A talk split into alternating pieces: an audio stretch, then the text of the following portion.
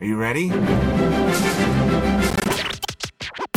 Buenos días América, saludos desde el tercer mundo, ya llegamos. Las noticias más relevantes de México comentadas por gente absolutamente inofensiva.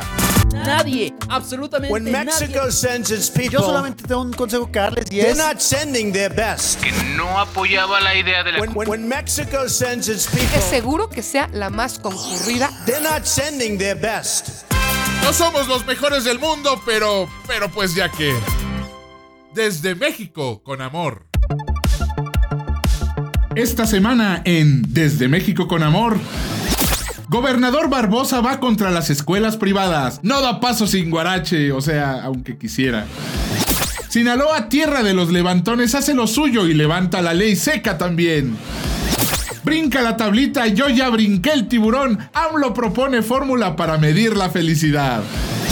Sara anticoronavirus se sienta en la mesa de los populares en la OMS y presume selfie. Se quedan con Romina Pons, Ricky Moreno, Osvaldo Casares y Ricardo Ribón, la mesa de los que se comen los mocos en Audible. Roma. Y tu mamá también.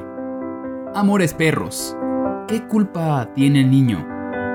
No manches Frida. No manches Frida 2. Todas estas obras maestras del cine mexicano existieron gracias al esfuerzo de cineastas, productores, actores, técnicos y mucha, mucha gente que intenta reactivar nuestro glorioso Hollywood azteca. Lo que mucha gente no sabe es que, aunque no lo crean, ninguna película mexicana en los últimos años hubiera existido si no fuera por nuestro villano favorito, el gobierno.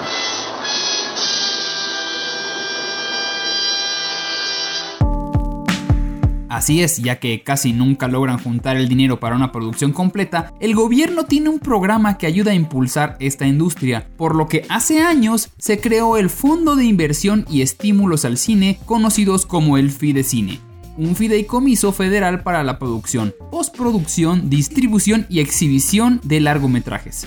Es como tu papá dándote dinero para que te compres una skateboard. Pero amigos, esos eran otros tiempos. Estamos en austeridad republicana. Estamos en tiempos de la 4T y a pesar de que juran y perjuran que sí tenemos dinero, el gobierno se la ha pasado buscando de dónde conseguir una lanita extra, por lo que encontró un excelente manantial de recursos, el cine. Y digo, si ya se llevó el dinero de casi todos los fideicomisos de todas las instituciones no gubernamentales, vamos, hasta ya le dio un sablazo al Fonca, como lo platicamos en episodios pasados, ¿qué les hacía creer a los artistas del celuloide que ellos no serían los próximos? Pero sí, porque mucho, mucho cineasta y pseudo actor son fans del gobierno y se la han pasado usando sus redes para echarle porras. Si no me creen, entren al Twitter del actor Tenoch Huerta, Así se llama, en verdad, a mí no me vean. El cual se tuvo que dividir entre la espada y la pared, ya que ha apoyado absolutamente todos los proyectos del gobierno, excepto el de quitarle dinero al Fidecine. Cuando vio la iniciativa que lo dejaría sin ninguna película que pueda destrozar con su horrible rostro, entonces sí puso el grito al cielo argumentando que quitarle fondos al Fidecine atentaba contra la memoria y la cultura de nuestro país. Claro que sí, amigo, lo que tú digas. Las redes atacaron a este actor porque no hace mucho había puesto que los mexicanos estábamos ardidos porque gracias a este gobierno estábamos perdiendo privilegios, incluso nos acusó de clasistas y racistas y eso que nunca ha entrado al Twitter de Ricky Moreno.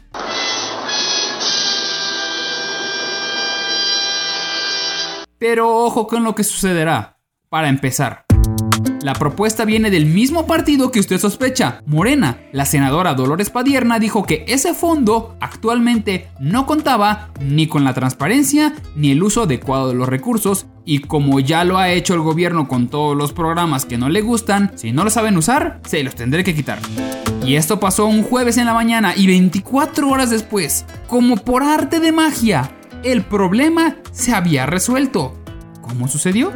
Pues gracias a la unión de todo el gremio de cineastas, incluyendo los cacas grandes de Hollywood, Alfonso Cuarón, González Iñárritu y Guillermo del Toro, los famosos tres amigos.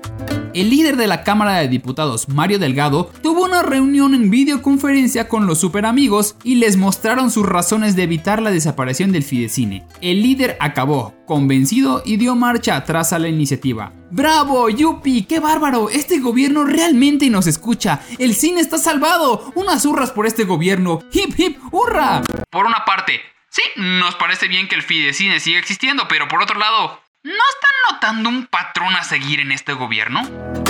El partido del gobierno lanza una propuesta, todos hablamos de ella y al día siguiente el mismo partido propone desaparecerla. Y ya, con eso tienen para que la gente tenga un tópico para hablar ese día y le aplaudamos que apagaron un incendio que ellos mismos provocaron. Mínimo una vez por semana está sucediendo. Propuestas que hasta ellos saben que son malas y desaparecen inmediatamente para que uno diga, mira, mi gobierno está trabajando.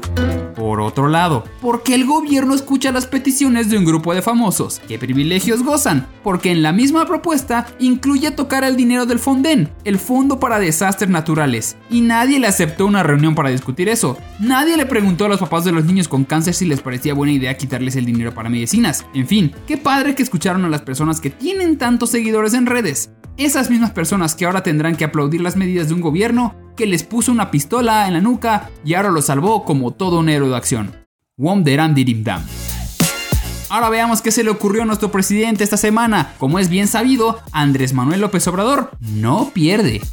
Y si está perdiendo, cambia las reglas del juego para que tú seas el perdedor.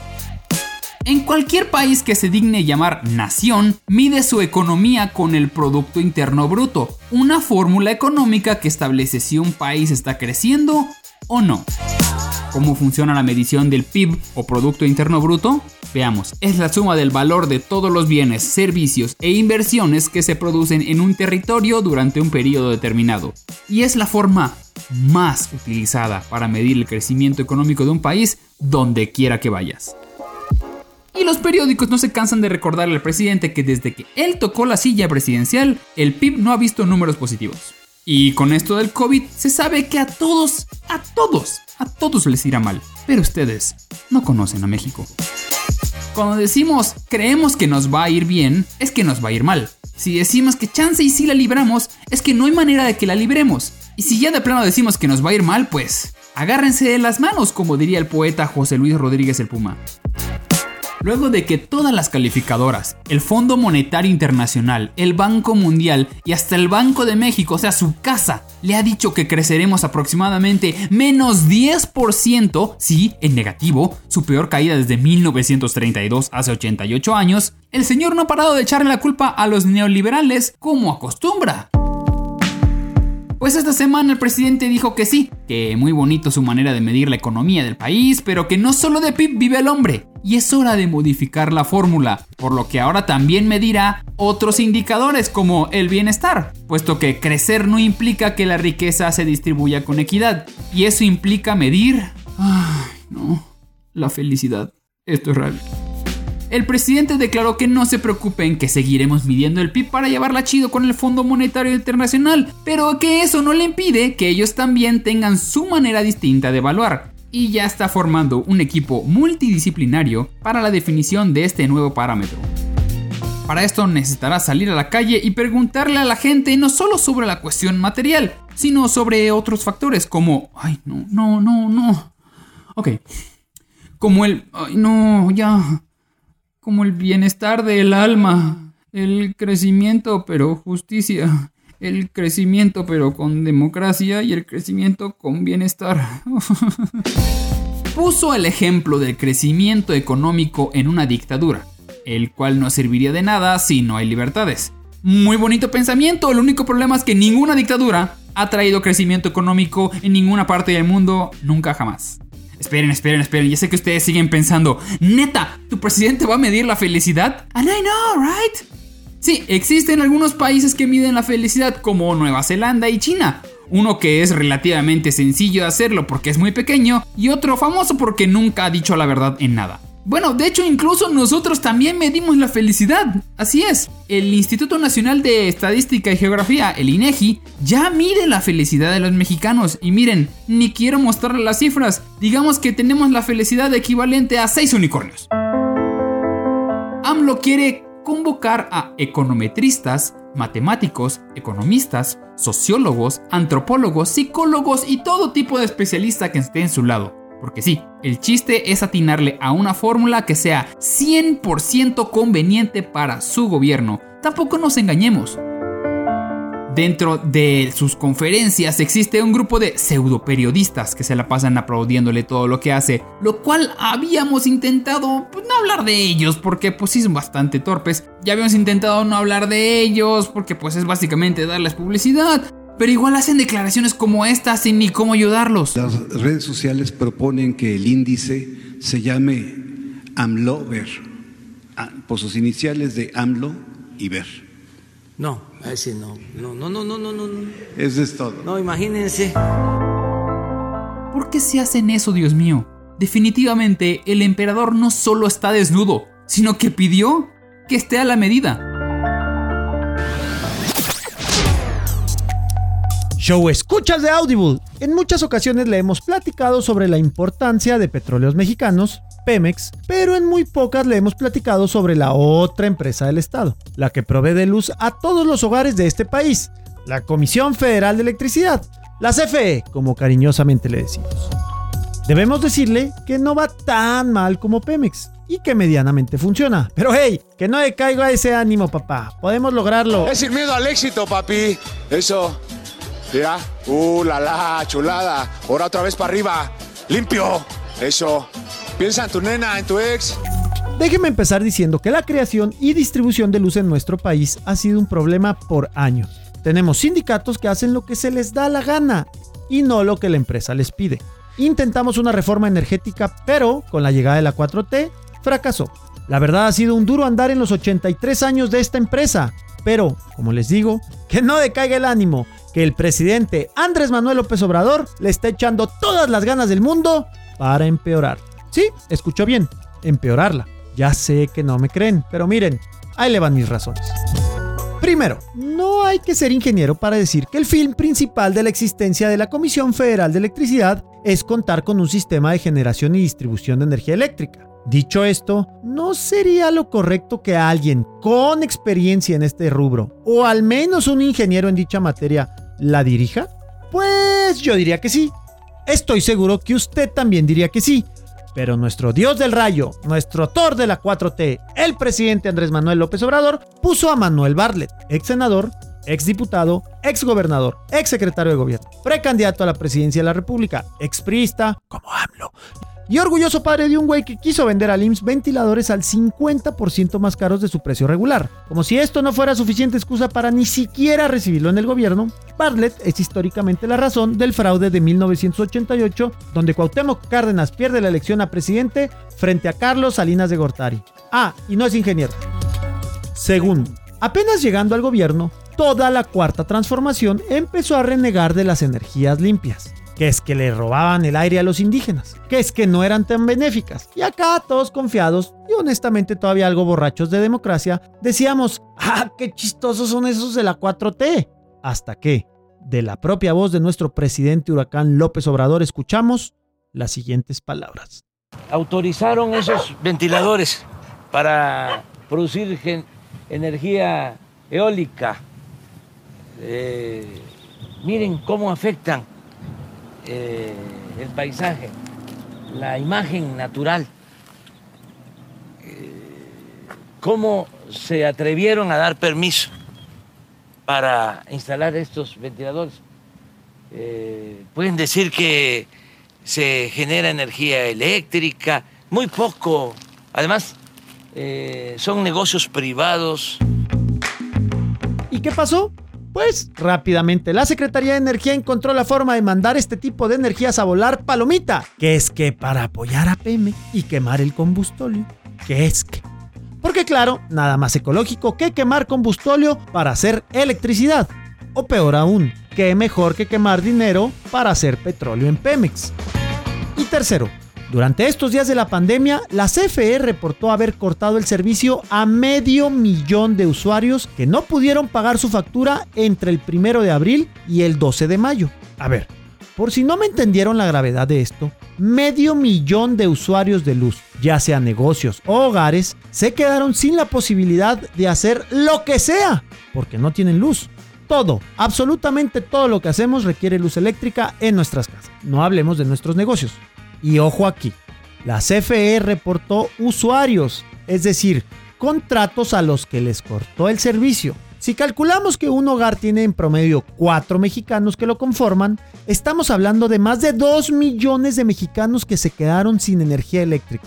Y para demostrar que la CFE odia a todo México por igual, no hubo un solo estado de la República que no reportara un caso de corte de servicio por falta de pago.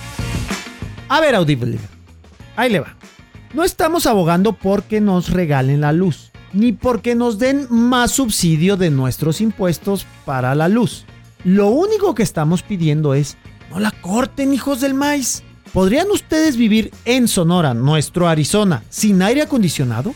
¿Saben lo que es no tener luz en Yucatán, nuestro Florida, pero menos racista? ¿Saben lo que le pasa a la comida si se apaga el refrigerador? Ah, sí es cierto. Probablemente no lo saben, porque como trabajadores de la CFE, la luz es gratis. Pues así sí, pues qué cómodos. Yo solo me pregunto, ¿cómo le hace para dormir pensando que dejaron a niños sin ir a sus clases en línea? A mamás con la comida pudriéndose en el refri o a enfermos, a enfermos sin sus aparatos para sobrevivir. Y que ni nos digan que es muy difícil subsidiar estos adeudos, porque a los 90 mil empleados de la CFE les regalan la luz. ¿Ven cómo sí se puede? Pero ah, no, nosotros sí, ustedes no. Ahora, ¿ustedes creen que si a los mexicanos nos cortan la luz, ¿Nos vamos a dejar? ¿Ustedes creen que los papás de niños que tienen calor o de niños enfermos no van a poner un diablito para tener la luz? Es mucho peor y más dañino para el sistema eléctrico que pongan diablitos. Créanme, soy científico del Internet. Pues con estos tres simples pasos, el gobierno de la Cuarta Transformación se ha encargado de pasar a la CFE, la Comisión Federal de Electricidad, de ser una empresa de clase mundial a una empresa de cuarta. Ya sabe, de Cuarta Transformación.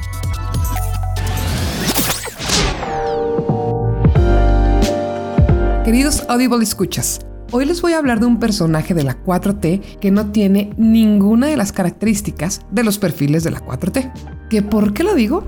Pues porque es joven, guapa, inteligente y hasta simpática. Esta mujer despierta los más ocultos deseos reprimidos de los fifís y es la responsable cuando Ribón amanece como tienda de campaña. Es sensible, es prudente, es sensual y es la titular de la Secretaría de Trabajo y Previsión Social, o sea, la Secretary of Labor, Luisa María Alcalde. ¿Y por qué una mujer tan capaz, tan brillante, sería el tema de mi nota?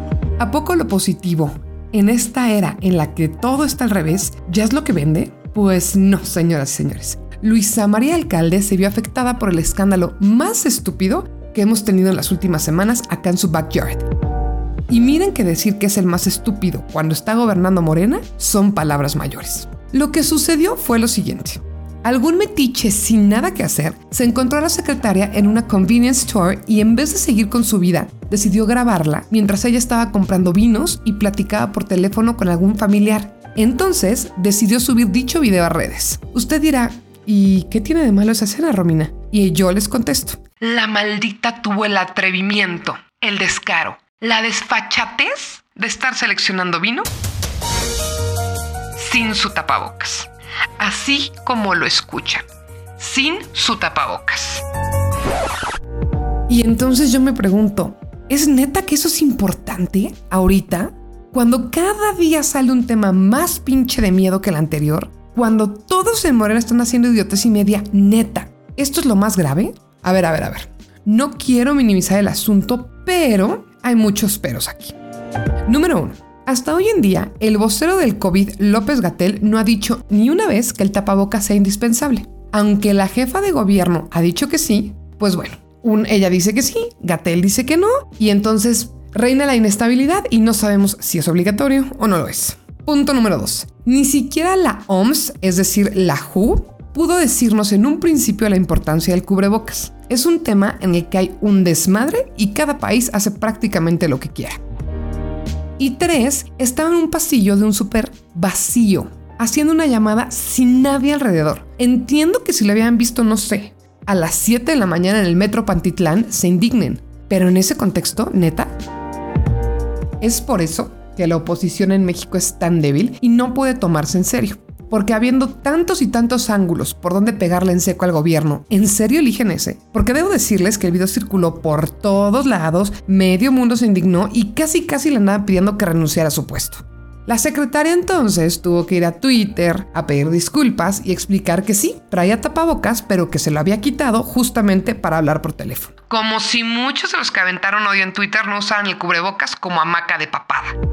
Entonces, pues bueno, les reitero, hay mucho que la 4T está haciendo con las nalgas y merece ser expuesto, criticado y limitado. Pero este tipo de críticas idiotas no aporta nada bueno a la arena ciudadana. Absolutamente todos en este mundo somos nuevos con esto de la pandemia y hay muchas nuevas acciones que nos va a costar trabajo apropiar, al menos durante un rato. Así que bueno, Luisa María yo no, pero Ribón te manda todo su amor.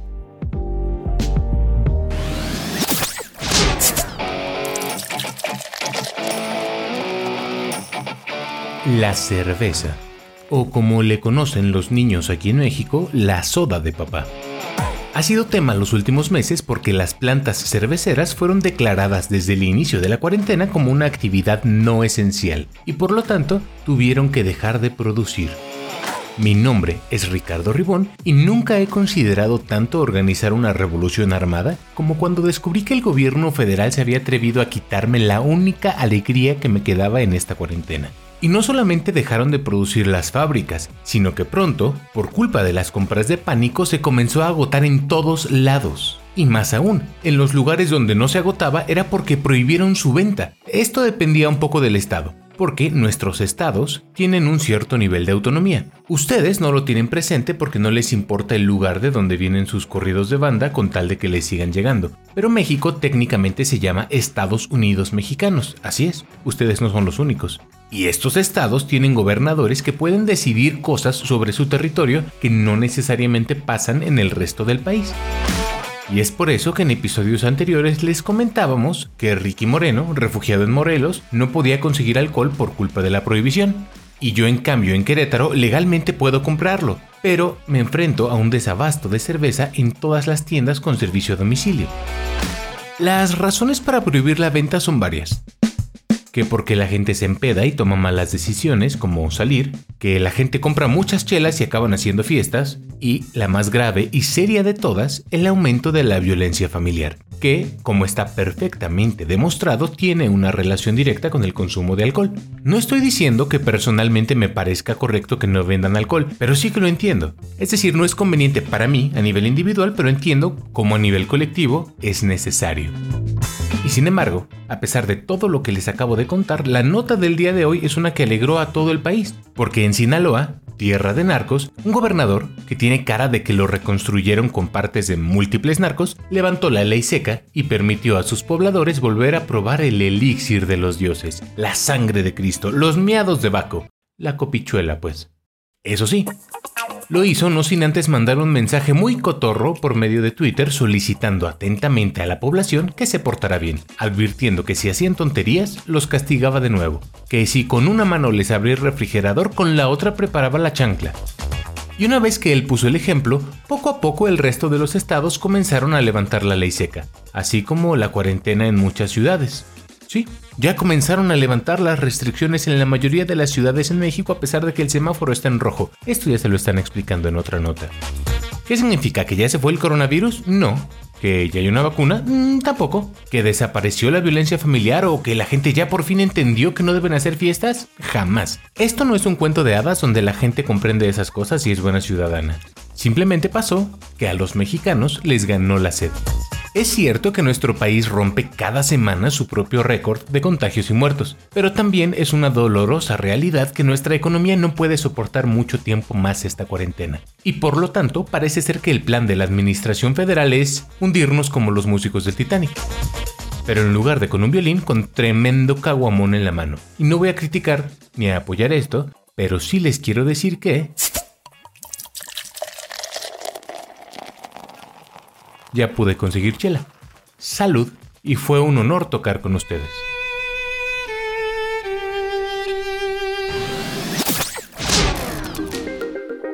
Y bueno, ahora nos vamos a un tema que ocurre mucho tanto en su país como el nuestro, las fake news. Casualmente, en ambos países, estas noticias falsas o distorsionadas suelen venir del presidente.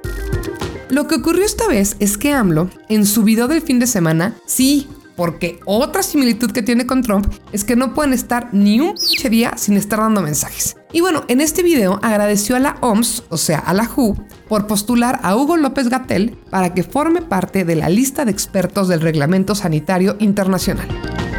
La cosa aquí es que por la manera en que lo anunció AMLO y después lo replicó López Gatel, pareciera que la WHO fue quien buscó a Gatel por el trabajo que ha realizado al frente de la pandemia del COVID-19 aquí en México. Y eso, estimados Audible escuchas, no es cierto. Para empezar, la WHO no escoge expertos del mundo así nomás, ni que fuera una agencia de talentos o algo así. Los candidatos son los que tienen que ser postulados por alguien. Y en el caso de Gatel, quien lo postuló fue Cristian Morales, que es el representante de México ante la Organización Panamericana de la Salud, que es más o menos la oficina regional de la WHO, de la World Health Organization. Esta postulación se hizo el año pasado y de hecho la fecha límite para presentar perfiles fue el 31 de octubre de 2019, cuando todavía vivíamos en un mundo sin COVID. ¿Se acuerdan de ese mundo?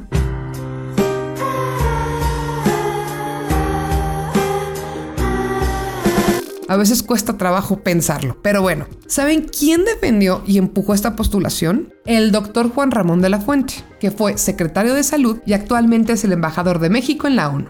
Ahora, ¿saben cuál fue uno de sus principales argumentos? Bueno, pues que entre México y la World Health Organization existe una larga tradición de médicos que forman parte de sus comités internacionales.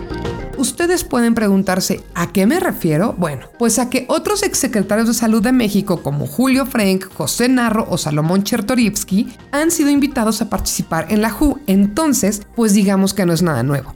Digo, si pensamos que Gatel es subsecretario, pues sí, sí llama más la atención, pero la realidad es que hace todo el trabajo de un secretario y lo único que hace como subsecretario es cobrar. El que abrió la boca nada más para quedar en ridículo fue Genaro Villamil, que es el presidente del Sistema Público de Radiodifusión de México, es decir, la NPR o National Public Radio de acá. El muy inmenso puso el siguiente tweet. ¿Alguien sabe si a los eminentes exsecretarios de salud Julio Frank, José Narro o Salomón Chertorivsky los llamó la WHO para formar parte de su equipo internacional? Pues sí, Genaro. De hecho, a los tres. Así que antes de escribir, investigalo tantito. Pero bueno, a ver, para cerrar, Honestamente, muchas felicidades al subsecretario y qué bien que México siga formando parte de los comités de la OMS. Pero sí les quiero recordar, queridos, que en 2020 la información está pues nada más a un clic de distancia, así que please, please, no mientan por convivir.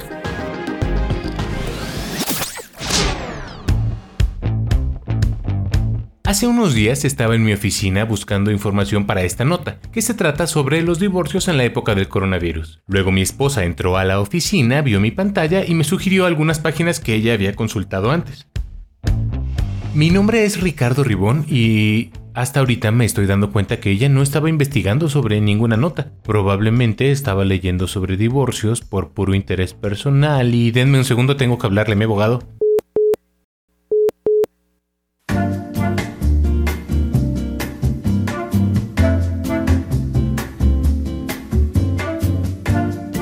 Amigos, ya estoy de vuelta, nada de qué preocuparse. Dice mi abogado que no me puede quitar la casa dado que no tengo casa. Y no me puede quitar el carro porque, pues el carro es de ella. Y que si se me ocurre pedir custodia del niño, él mismo va a testificar en mi contra. Creo que también necesito un abogado nuevo. Ok, ya, la verdad es que no voy a necesitar ningún abogado porque mi esposa y yo tenemos una excelente relación, excepto por cada jueves que escucha el programa y me reclaman por hacer chistes sobre nuestra relación. Te quiero, es broma, por favor no me dejes.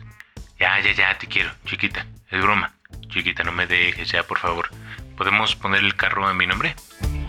Pero todo lo anterior lo menciono porque según estudios recientes, una de las consecuencias que está teniendo el confinamiento por coronavirus es el alto índice de divorcios que está generando. O sea, divorcios que se van a ejecutar una vez terminada la cuarentena, pero que ya desde ahorita están pactados. ¿A qué me refiero? Bueno, ¿se acuerdan que en la primera nota les dije que han crecido los índices de violencia familiar? Esto se debe a que estar encerrados con las mismas personas nos pone hipersensibles y aumenta la tensión entre parejas. Y esto es perfectamente normal. Nadie está siguiendo la rutina a la que están acostumbrados y no tenemos acceso a las actividades que normalmente nos despejan, como salir con los amigos, salir con gente del trabajo o simplemente salir. Según las autoridades mexicanas y en realidad de todo el mundo, ha habido un aumento de llamadas a las oficinas de registro civil para preguntar por los trámites de divorcio. Esas oficinas, por cierto, por lo menos aquí en México, permanecen cerradas por lo que de momento lo único que pueden hacer las autoridades es recomendar a las parejas que llamen a los números de apoyo psicológico gratuito que se han dispuesto en todo México y que están saturados y no están atendiendo la mayoría de las llamadas. Y a eso quiero llegar. Normalmente en una noticia de esta naturaleza y en un país de primer mundo les podría hablar de la estrategia de contención de daños que tiene preparado el gobierno, pero ahorita esa estrategia se limita a dos licenciados diciendo, no, pues está cabrón la mera verdad y ya. Y ojo, no es que me espanten los divorcios, seré queretano pero no panista. Lo que sí es que me resulta preocupante que en medio de la crisis económica más grave de las últimas décadas, con cientos de miles de padres y madres desempleados y desempleadas, vengan esta cantidad de batallas legales y negociaciones de pensiones que nadie vamos a poder pagar. Nadie van, nadie van, otros, otros no van a poder pagar. Yo no, no, no, ya chiquita, mi amor, no lo vuelvo a hacer ya, a ver. A ver qué año es el carro. Préstame la factura. Perdón. Estadísticamente, en México terminan en divorcio 31 de cada 100 matrimonios. Dependiendo de la fuente a la que ustedes consulten, la proyección para una vez terminando la cuarentena es que puedan terminar de 40 a 50 de cada 100. Esto únicamente es una estimación que considera el volumen de llamadas y la experiencia china, que de momento es el único referente que tenemos. Podríamos tal vez aplicar las medidas argentinas y comenzar a contemplar los divorcios por medio de videollamadas como una posibilidad legal. Pero recordemos también que en nuestro país prácticamente la mitad de la población no tiene acceso a Internet. Por lo pronto, desde mi privilegio de matrimonio perfecto y para el que ya me gasté mi cuota de chistes del mes, yo les digo... Que neta, ya conseguí chela y es hermoso. ¿Están listos para que desde México con amor los lleve a otro maravilloso estado de la República Mexicana? ¿Están listos para ir hasta Puebla, el hogar de... Mm, la Talavera? Sí, la Talavera, ¿cómo no? Del camote, claro, camote, los dulces y de los borrachitos también. O sea, los de dulce, los camotes y los borrachitos de dulce, claro. ¿Y de qué más? Ah, claro, la China poblana, por favor. China poblana, China poblana que bordas tú en agua de luz y color. Nunca he sabido por qué hay una China que es poblana y cómo aún nadie se queja de esta apropiación cultural. Pero hoy no estamos para hablar de eso, no señor. En esta ocasión, usted y yo, arroba Ricky Moreno, hablaremos, bueno, yo hablaré usted escuchará, sobre lo que está pasando con la educación en Puebla. Permítame ubicarle. Puebla es como el Alabama, pero de acá. Son muchos, muchos, pero muchos, muchos, muchos, así de religión primero que nada. De verdad, Puebla, su capital, cuenta con 288 iglesias y Cholula, un municipio conurbado, nomás cruzas una calle, ya sabe, México, y ya estás en Cholula pues Cholula cuenta con otras 365 iglesias, una para cada día del año si a usted le gusta rezar mucho. ¿Quiere más información de Puebla? Aquí tiene más información de Puebla. Actualmente este estado es gobernado por Miguel Barbosa del partido Morena, el de Andrés Manuel. No tiene mucho en el poder porque había perdido contra Marta Erika Alonso del PAN, pero en un trágico 23 de diciembre el helicóptero donde viajaba la gobernadora se desplomó. Hubo elecciones de nuevo, ahora sí ganó Morena y por ende Miguel Barbosa es el gobernador de ese estado. A ver, muchos noticieros y podcasts de muy baja categoría se burlan de Barbosa no solo por su poca capacidad para gobernar, sino porque es feo, feo, feo como pegarle a Dios, por su gran parecido con el nene consentido de la serie noventera Dinosaurios, o porque no tiene un pie por la diabetes.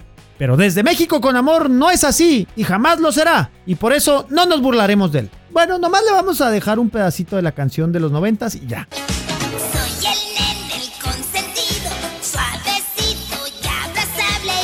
A mi papi yo le pego con una sartén. Explicado esto, déjeme contarle sobre una nueva ley de educación de Puebla que fue promovida por el mencionado gobernador Barbosa, donde su gobierno obtiene un mayor control sobre la educación privada en todos los niveles. La ley fue aprobada por el Congreso Estatal el pasado 15 de mayo, obviamente en su mayoría por diputados de Morena y del Partido del Trabajo, y obviamente sin previo análisis ni tomar en cuenta la opinión del sector de la educación privada del Estado de Puebla. Esta ley autoriza que el gobierno local y la Secretaría de Educación Pública de Puebla pueden intervenir en los servicios y la normativa interna de los servicios privados de educación. Esto incluye, por ejemplo, sanciones por la retención de documentos o la negativa de brindar educación. Pero por supuesto que instituciones, asociaciones y partidos políticos están en desacuerdo y por ello dice que no se dejarán y responderán por la vía jurídica, porque no fueron escuchados. Porque ya saben, Puebla. Pero, ¿por qué les ofende tanto esta ley a las escuelas en Puebla? Porque ya se la saben. Así empiezan y al rato ya tienes al gobierno metido en tu escuela enseñando que el presidente AMLO es bueno y todo lo demás es malo. Pero usted sabe que este audio show siempre escucha todas las voces. Y le voy a contar cuáles son las excusas del gobierno para hacer esto. De acuerdo con el gobierno estatal, la ley tiene como objetivo someter a las escuelas públicas y privadas a proceso de rendición de cuentas, además de impedir abusos en el cobro de cuotas, prohibir que se condicione la compra de uniformes y materiales. Asimismo, las instituciones tendrían que colaborar en esquemas de fiscalización autorizados por la mismísima Secretaría de Educación Pública, la SEP, cuando un padre de familia lo solicita. Las sanciones que se estiman a estos colegios que no cumplan con la reglamentación van de los 440 mil pesos, unos 20 mil dólares, hasta los 870 mil pesos, unos 39 mil 500 dólares, 40 mil, ni usted ni yo, si las instituciones educativas reinciden. Miguel Barbosa, gobernador de Puebla, indicó que la ley defiende la educación, ya que la educación no es ningún negocio y nunca debe ser utilizada para lo que se utilizó en otros tiempos la triangulación de dinero público a través de las escuelas. Lo anterior refiere a que en el sexenio pasado fueron utilizadas instituciones para el desvío de recursos. Además, la calificó como una norma avanzada en educación y en la que se respeta la autonomía de las universidades. ¿A quién creerle? ¿A las escuelas privadas? ¿Al gobernador Barbosa? Mire, usted créale al que más le haya convencido, pero déjeme decirle y garantizarle quién va a salir perdiendo. La educación en Puebla.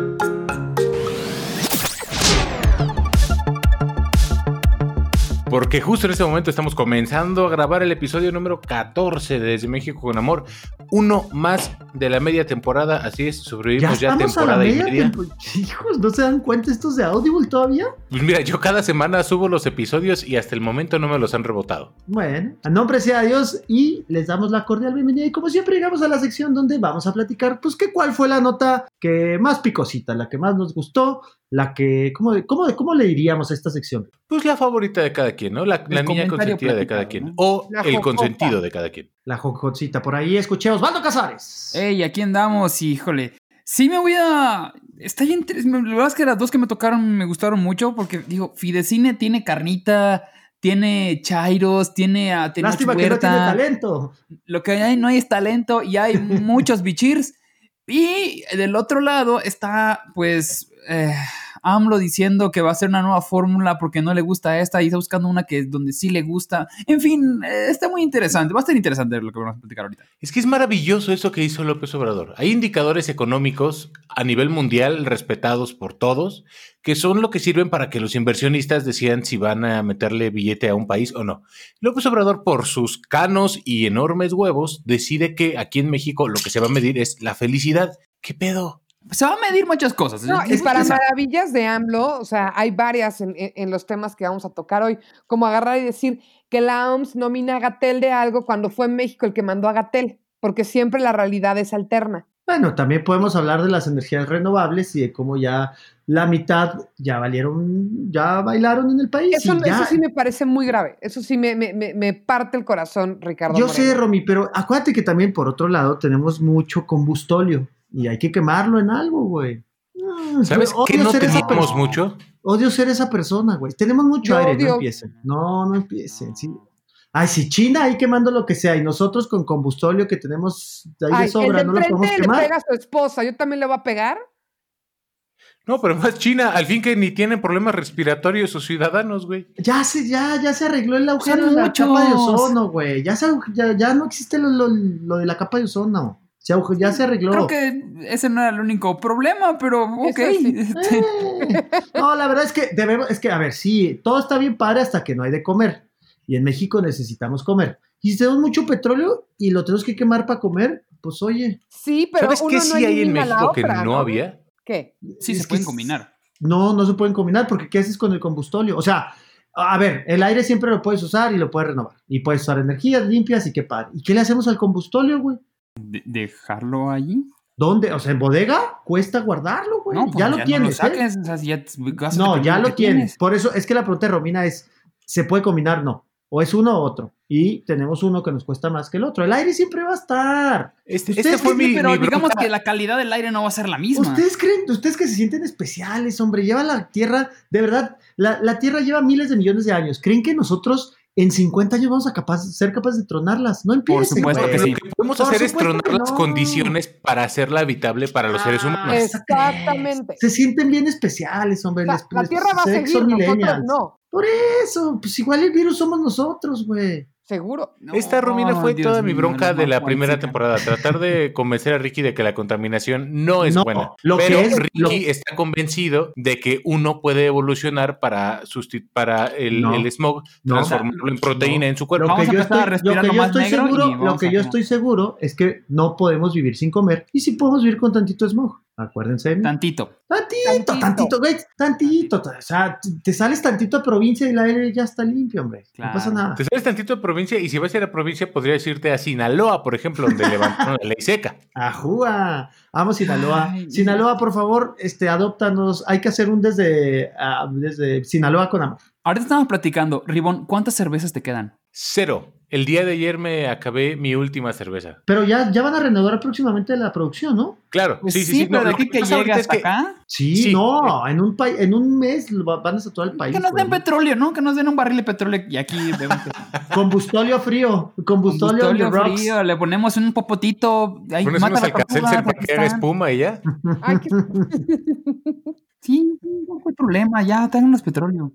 O, si no les gusta la chela, podrían ir a una de esas cenas que hace Luisa María Alcalde de Ribón, la secretaria del Ah, Gabinete mira. de López Obrador, la secretaria del Trabajo, a la que cacharon. Romy, cuéntanos. Qué bueno, yo con, cuéntanos cómo la ya se cacharon. los comenté en la nota, pero, pero, híjole, hay tanto que criticarle a la 4T que echarle por una cosa así, tan sencillo como no traía cubrebocas en un espacio en el que no había nadie más alrededor más que la persona metiche que la estuvo grabando y estaba comprando vinos. Hasta cierto punto tampoco le puede aplaudir a una secretaria por comprar vinos, pero pues estábamos acostumbrados No es lo más criticable. Ya, No es lo más. que Podríamos, la a- marca horrible de vinos que estaba tomando. ¿no? O sea, Podríamos realmente estar mandaban hablando- al chofer. Y aquí está ella, después de un día de chamba, llegando a la casa, se ve que está hablando con un, bueno, llegando al, al súper con algún familiar, y pues está quiere la caricia. No- no quiere la pasa nada. caricia, Eso es lo que quiere quiere echarse una copa. O sea, es que, a ver, Ribón, ¿qué te dijo? Mi amor, voy por vino, ¿no? ¿De cuál quieres? Vengo, ve- vengo jariosa, vengo jocosa, vengo saliendo de Palacio Nacional. Traigo el poder a todo lo que da. Déjame me echo un perfume de ese que, que aliviana el alma. Por más que yo le dije, prefiero unos tacos de suadero, no me hizo caso, se fue a su cama. Digo, la entiendo, Y ahora-. Sí, la verdad es que a un taco de suadero nunca le vas a decir que no. Bueno, sí, tienes toda razón. Con vinito, A puede Romy, ser, ¿hace ¿por qué cuánto no? que no sales a la calle por un taquito? ¿Tú qué sabes de marinar que comida los si nunca has de marinado un suaderos son buen? de mis favoritos. O sea, sí extraño mucho en la cuarentena un taco de verdad. ¿Por qué? Porque un taco que pides Pues apoya casa, comerse ya es local. aguada. Exacto, y lo preparas en casa y no es igual. O sea, sin, sin la mugrita debajo de las uñas de un taquero profesional, no sabe igual. Nada sazona como la pobreza. Exacto. exacto. Sí, el sudor de pobre no- es más rico. Si en Bien. condiciones higiénicas nada sabe chingón, nada. Ti- Tiene más Todo esto lo va a tener que borrar Uriel, pero no pasa nada. Bien lo dicen los divorcios, como dicen los divorcios del que nos platicó Ribón. No te faltó amor, lo que te dio fue hambre y por eso te fuiste, ingrata desgraciada. Fíjate qué, qué época tan terrible que ahora te divorcias por, por No, videoconferencia. Viene, viene el boom, ¿eh? Viene el boom de los divorcios, güey. Sí, Así como viene- hijos. bien- sí, bien- bien- estamos en un fenómeno social que, güey, o renace el amor con tu esposa o, güey, te divorcias, güey, porque dices, No, Ricky, segundo, Ricky y. Romina no me van a dejar mentir. O sea, bueno, Ricky en, en este caso no, porque no lo saben nuestros escuchas, pero Ricky ya no, ya tira puras de salva. Pero yo en esta cuarentena ya tuve un par de sustos, tanto de bebés como de divorcios. O sea, Está cabrón vivir con. ¿Se vienen en los pareja. corona Yo boomers de que van a ser no, esta generación que divorcio sí.